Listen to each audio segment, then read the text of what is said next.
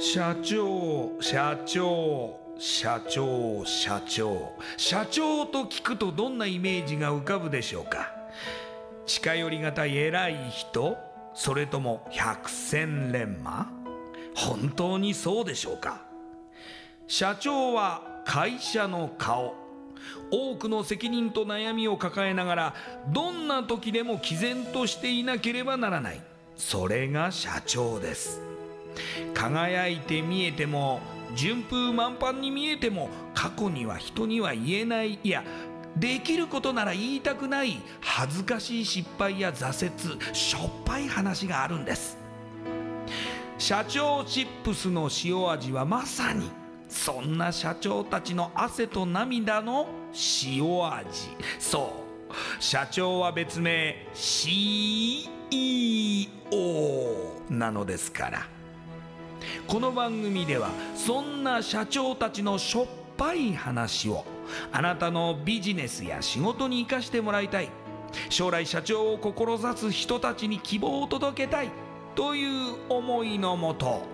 さまざまな業種の社長インタビューを紹介していきます。エスプライドプレゼンツ日本の底力社長チップスラジオ。この番組は株式会社エスプライドの提供でお送りします。社長チップスってなんだろう？辞書で調べてみた。社長のカード付きポテトチップスで他の参加社長とのネットワーク作りにもなりメディア露出の PR 戦略も伝授？どういうこと？日本の底力社長チップスエスプライドプレゼンツ。日本の底力。社長チップスラジオ。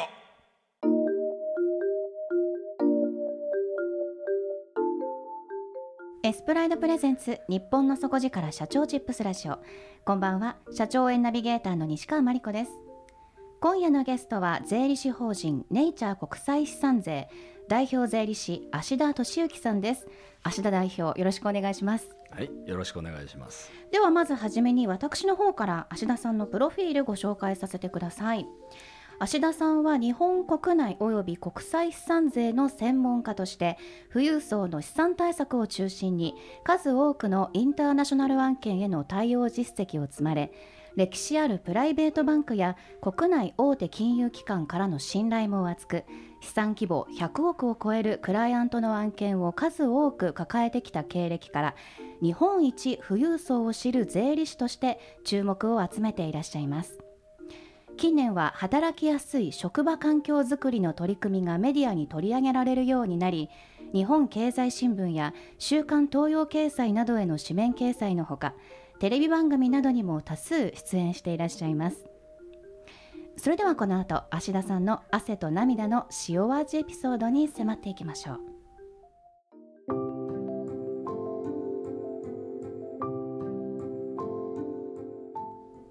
芦田代表、まずですね、えー、税理士法人に、まあ、大手の、えー、税理士法人に勤務されてから独立されてますけれども、はい、まずもう最初から大学ご卒業後税理士になろうと思われたわけですか？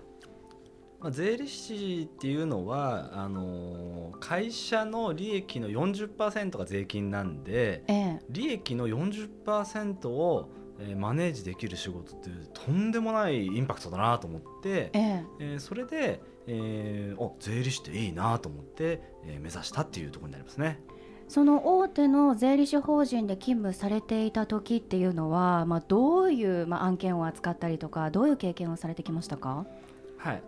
あの当初はあのまあ、国内のお客様で、えー、富裕層のお客様を担当したんですけど、ええ、まあ、そのうち、えー、海外に資産があるとかあとは海外に、えー、その方が居住されてるとか、まあ、海外、え、あの何がしか絡む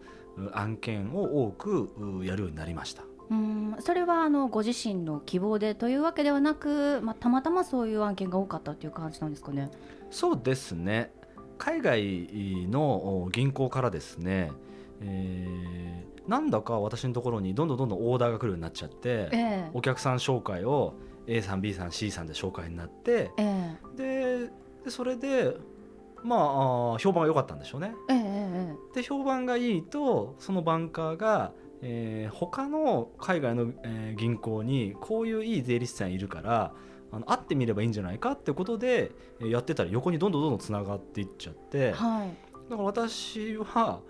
えー、香港のプライベートバンクの何々さんからの紹介ですとかですね。シンガポールの何々銀行からの紹介ですとか、はい、スイスの何々銀行からですとかなんか、はい、そんな感じの外国の案件ばっかりになっちゃった。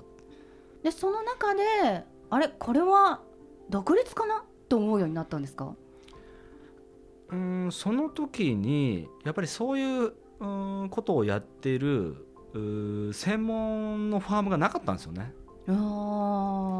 でなかったからあのないんだったらじゃあ自分で作っちゃうと、ええ、あのまあ、それに専門特化したサービスを提供できるから、え、現状よりもより良いサービスが提供できるんじゃないかとっていうふうに思って、えー、やったのが始まりですね。2012年に税理士法人ネイチャー国際資産税の設立になっているとはい、はい、でこちらで多く取り扱っているのがその、まあ、国際資産税の専門家ということで国際、まあ、資産を運用するっていうことが主な内容になってくるわけですかね。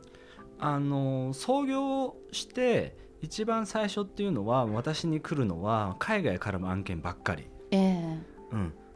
私国内の単単純ってこともないですけど国内の他の税理士さんがやってる法人の申告だとか相続の申告だとか、えー、そういう仕事が来たらいいなとは思ってたんですが、はい、来るのは海外からも案件ばっかりで、えー、というのも名前がネイチャー国際資産税事務所っていうとこだったんでみんな、国際案件ならネイチャーさんっていうですね、えー、ブランドになっちゃった。えーえーなんでほとんどがですね海外関係の 対策だとかなんかそんなんばっかりになっちゃった、はい。うん、国内の あの、えー、法人の申告とかですね、えー、そういうのってもの全然数が少なくなっちゃったんですね。でそうこうしているうちに、えー、大手の金融機関の顧問が決まっちゃって。えー、決まっちゃってというかすごい話ですね。そうなんですね。だから大手の金融機関何々銀行とかですね、えー、顧問決まっちゃって、はい、俺決まっちゃったななんて 言ってて。でまたそれ、はい、そこで一生懸命やってたら結果出ちゃったから、はい、じゃあ他の大手金融機関もあそこの金融機関顧問なんですかと、えー、だったらうちもやってもらえませんかっていう話になっちゃって、はい、いやもちろんいいですよっていう。でまた国際案件が広がっちゃって。うん、ででそうしたらあれよあれよというまでに、はい、今だと人数70名近くまでなっちゃって、えー、そうすると、はい、この国際資産税って分野だと我々が圧倒的に人数多く抱える、えー、えー、事務所になっちゃって、えー、えー、自分でも驚いてるっていう。あじゃあもう狙い通りというよりはもうやっていったらそちらが大きくなってたっていう感じなんですね。そうですね。会社に関しては、うん、えー、私ね100人にしたい200人にしたい300人にしたいってあんまないですね。よりかは、はい、より良いお客さんに対してはより良いサービス。働いてる人にはより良い、えー、環境、はい。うん、で、えー、財務とかそういうものに関しては健全なものビジネス関係者がいるので、えー、そういうようなものをただただ施行するために毎日やってたら、えー、なんか人数が増えちゃったっていう。ね、狙ってるわけではなくても拡大されているような気もしますけれども、はい、どうなんでしょう？今までですごい大変な体験だったなとかいやここ苦しかったなっていうことっていうのはありましたか？苦しいとかってそういうのをね最初からあんまり思わないですよ。性格的にですか？性格的に。あ、え。ー、思わないというかね、えー、あって当然だと。ね、えー、だ徳川家康じゃないですけども、はい。まああのー、えー、なんとかの石を担いでうんぬんかんぬんってあるかもしれないんですけど、えー、そんな感じでもうねしょうがない。よりかはあのー、私本書いてますけど、はい、あのー、親がね、えー、会社経営してたんですよ。はい。ね、会社経営してね、えー、倒産してるんですね。えー、うん、何歳の時ですか、えー、小学1年生とか2年生ぐらいの時。うん。だからあのー、まあ、その当時、まあ、その関係者の方にご迷惑かけたと思うんですけど、えあの結局はそういう生まれなわけですよ。はい。ね、ただ今我々があのご対応させていただいてるお客様っていうのはやっぱり個人のお客様の中でも富裕層と言われる方々。はい。だからそんな昔でいけばですね大名みたいなもんなんですね。えええあこんなね大名に毎回会えてねなんか生意気なこと言える商売につけるなんてこんないいことないなってもう感謝だけですね。だからめっけもんの人生だと思ってます。うん。なのでこういろんなことはあるけれども、うん。そのご自身の中では、うん。まあ想定内と言いますか、うん、まあそうですね。想定はですねできないことばっか起こりますよ いやでも私のイメージですけれどもやはり大きな金額が動くような案件もあるわけですよね。そうですね。あのまあ我々こういうう富裕層向けビジネスやってるのであの当然あのビジネスが大きくなる時もおまあ正直ありますよね、はい、まあ、その時なんかはあのやきもきしますけれどもえただやきもきしても始まんないっていうのも一方であるんですよ。えはい、というのも結局うんビジネスの結果っていうのは、えー担当者が一生懸命頑張ったって社長が一生懸命頑張ったってビジネス関係者がいるんでその人が何て言うかってことになるわけですよ。相手次第っていうわけですね。そはい、うでその時にコントロールできるのは自分の行動だけなわけでなので、ええええそうすると自分の行動を、えーできることを ABCDE みたいなのがこう書いてですね。ええ。でそれを、あのーじゃあ一個一個消していくかみたいな。あー考えられるような可能性とか、まあ、あの予測できる対なんだろうこう返しみたいなものを全部こう出していくわけですかご自身で。そうです。で A のパターンできたらこう返そうとか。そ B のパターンだったらこうしようとか。うそうです。であと結果は、えー祈ると。いやーだから結構その、まあ、用意周到に準備をするっていうことに、まあ、100%力をかけているっていう感じですかね。それはそうですね。うーん。私365日働いてるんですよ。一日も休まないんですか？休んでない。えー。もう10年以上休んでない、野球野球選手のなんかなんかいるじゃないですか。鉄人なんとかとか、はい。うん、あんな感じですよ。えー、一日も？休まない。すごい。うん。あのインフルエンザにかかったとしても、はい。そのインフルエンザにかかった状態でできることをやる。かなり休んでほしい気持ちもありながらストイックですね。それはなんでかっつったら、はい。結局会社の経営の結果っていうのはあの分かんないわけですよ。ええ。あのどんなに一生懸命やっても、えー赤字になる時もあるだろうし、うん。ね大したことなくてチャランポランやったって黒字になる時ある。うん。ただその時にあの、まあ、社員でもビジネス関係者のお客様とかそういうふうにビジネス関係者がいるわけではい。それの時にやっぱ悔いがないようにした方がいい。うん。ね。結局そうやって働いてより一歩でも会社を良くしようと思ってる社長か土日は俺のもんだよと、うん。こんなん遊びよって。ね、えーお正月？そんなもんハワイに決まってんじゃねえか、ね、でまあそれで結果が出る人は全然いいと思うんです。はい。ただわ私はやっぱ心配性なんでそれでもし結果が出ない時うんっていうのは、あのお正月の時にうん。ねあれやっとけばよかったんじゃないかって思うと思うんですね、うんうんうんただ今だとお正月の時あれやっとけばよかったんじゃないかっていうのがないわけですよ。ええ。やってるから。えそうすると結果が良くにしろ悪き悪きにせよ私以外社長業この会社の社長業やってうまくいく人いないんじゃないかって。えうんうんうん。みんな土日通常の人休んじゃうよって、うんうんそれで私も自分なりに全部のことやってるからそしたら胸を張って、えーまあ、ダメになっちゃったとしてもダメになったけど我々は私はやることやったから悔いはないですみたいな。うん。甲子園のなんか、えー青年みたいな気持ちですね。練習いっぱいやりました。負けちゃいました。ごめんなさいみたいな いやでもそれぐらいもうやもう自分にこれ以上やれることはないっていう状態までいつも持っていってると。そうですね。うんなるほど。いやそれがまあなんかこういろんな塩味があっても今の成功を、まあ、勝ち取っていらっしゃる、まあ、ゆえんなのかもしれませんけれども改めて伺いたいんですがその日本一富裕層を知る税理士として注目を集めていらっしゃる芦田代表ですがあの対象となるお客様が富裕層であの、まあ、資産運用を扱ってらっしゃるっていうことなんですけども例えばどういう、まあ、資産があったりとかどういう運用方法があったりっていう風な感じになるんでしょうか？はい。私税理士っぽくないって言われるんですけど、ええええ、税理士資格一応持ってる。一応じゃないですよね。ね。はい。あのー、で日本は所得100あるとするじゃないですか、はい、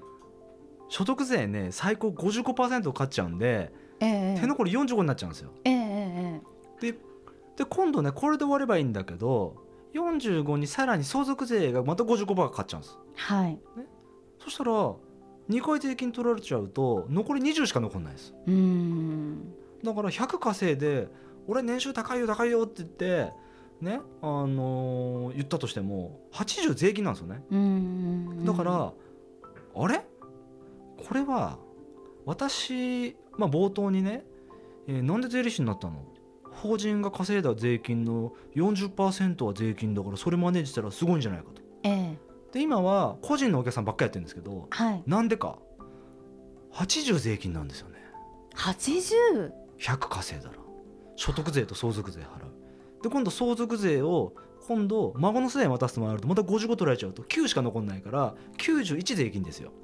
ほとんどなくなっちゃいますね。そ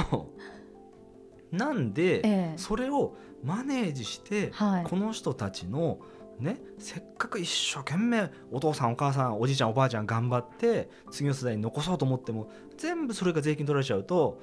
さすがに何のためやってんのって話になっちゃうんで、ええ、なんでその辺りはあの法的に全く問題ないあの範囲でですよ、え、あのいろんなやり方当然あるのででそれをやりつつ、えー、資産運用をやって、えー、まあえー、子供なり、えー、お孫さんなりに渡す金額を大きくして、うんうん、えー、その方の人生をもっと豊かにした方がいいなってことで今一生懸命やってる。うんあの富裕層って聞くとものすごいこう雲の上の人たちのような気がするんですけども、はい、どの辺りぐらいから資産運用って考えた方がいいんですか？これね富裕層っていうとなんだか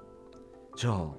年収3000万か、えー、5000万か、えー純資産3億か、ええ、俺は対象外かってなっちゃうんですかね？そうですよね。実際そうじゃなくてね、ええ、世帯年収で1000万ぐらいあったらいろんな投資とか選択肢あるんですよ。そうなんですか？ある。今共働きの人多いから、うん、そう考えると結構な世帯が対象となりますよね。そう。なんでか。私なんかは国際資産税って言ってるぐらいだから、ええ、もうお客さんのポートフォリオ実際に投資してるポートフォリオもう山ほど見てるわけですよ。ええね、で海外でお金を借りたら金利って45%なんですよ最低でも。はい、日本で住宅ローンって今何パーですかと。ええ、ね 0. 何パーセントで借りれると。ええ、それで家買う時に、まあ、専門的にローントゥーバリューって言って、えー、3000万のうち借りる時にいくらお金借りれるんですかって言ったら3000万借りる時3000万借りちゃう人いるんですね。ええねこれはローントゥーバリュー100って言ってあの100%全部ローンで買えたってことですよ。うんうんうん、日本はそういうローンが許される、えー、ものすごい珍しい国なんです。えだからこの人は投資運用の何を投資するかってこととそれをどうやってローンを引っ張ってきて買うかそれがあとはえー、その人の所得税なり相続税にどうインパクトを与えるかってことを総合勘案して投資をすればいいんで、ええ、そうすると、えー、ローンとかの土台に乗ってくる、ね、あの世帯年収1000万ぐらいから対象になっちゃう。うんやはりあの一番最初に投資の対象となるっていうのは、まあ、不動産とかが多いんですか？あのそれはですね、えー、選択肢の問題なんですね。ええ、選択肢の問題で当然我々のお客様一番持ってる人はもうもうフォーブスに乗っちゃうぐらいのレベルなんで、えー、数千億とか何兆とかいうお客さんもいるわけですよ。えー、ね、はい、そういう人は選択肢がもう山ほどあるんですよ。そうですよね、ね、上場してその上場の株式を金融機関に預かってもらって、はい、預かってもらった金融資産からお金借りるとかですね。えー、でそれが資産規模によりけりで選択肢がだんだんちょっと少なくなってきちゃう。うんうんうんうん、ただ逆に言えば、えー、資産がそこまで大きい人っていうのは投資するのもワンルームマンションなんて買ってたら、うん、もう何個買うのって話になっちゃう,、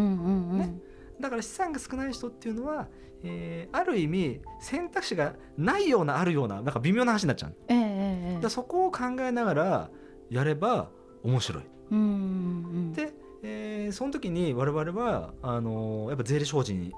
の、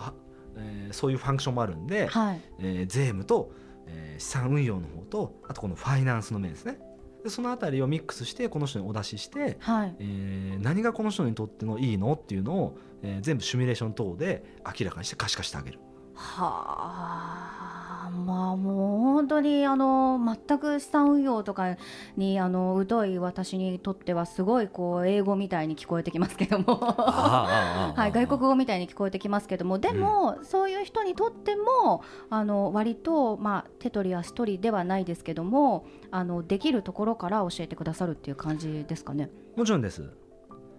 今後ですね、まあ、新しいリーダーとか次世代に向けて何か代表のご経験からアドバイスやメッセージをいただきたいんですけれども最後にお願いできますか？はい。社長はねある意味公職じゃないかって私思う。公職公的、うん、はい。だってビジネス関係者多いし、ええ、一回サービス提供したらお客様とは一生の関係になっちゃうで社員のいろんなものもある意味抱えちゃう。はい、でその人実は実はってこともないですけど奥さんいる。子供いる、ええ、ってなると非常に責任が重いですね。そうですね。だから私はそれの時に社長のやることっていうのはその周りのその関係者がほんの少しでも良くなることっていうのを積み上げることあると思うんですね。うん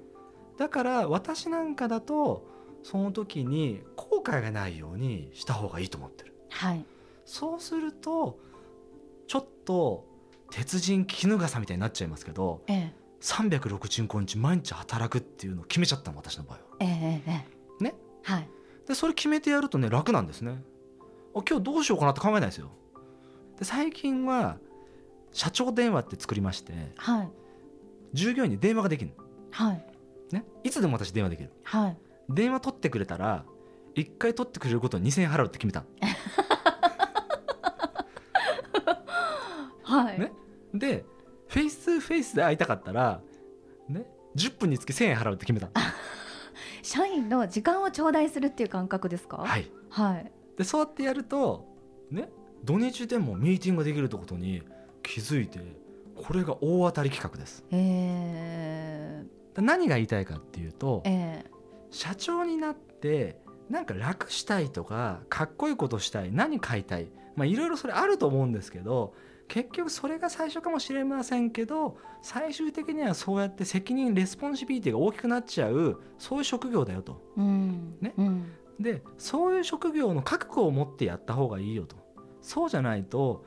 えー、その人に何何がしかでついていく人っていうのが私は不幸になる可能性が高いんじゃないかと思う。うんその覚悟を持って、えー、自分の信念、えー、あとは周りの人を幸せにするようなそういう活動をしてもらいたいなっていうふうに思いますね。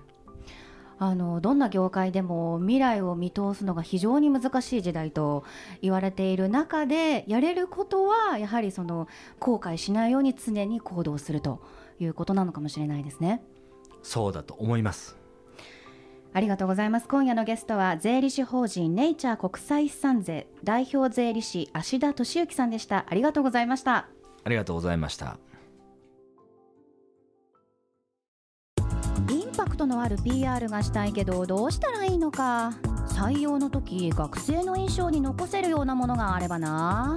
社長同士のつながりを作りたいんですけど。社長さん悩んでいませんか？その悩み解決しましょ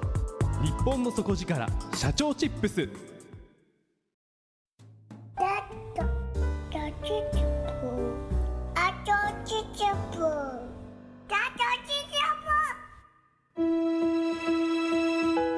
エスプライドプレゼンツ。日本の底力社長チップスラジオ。この番組は株式会社エスプライドの提供でお送りしました。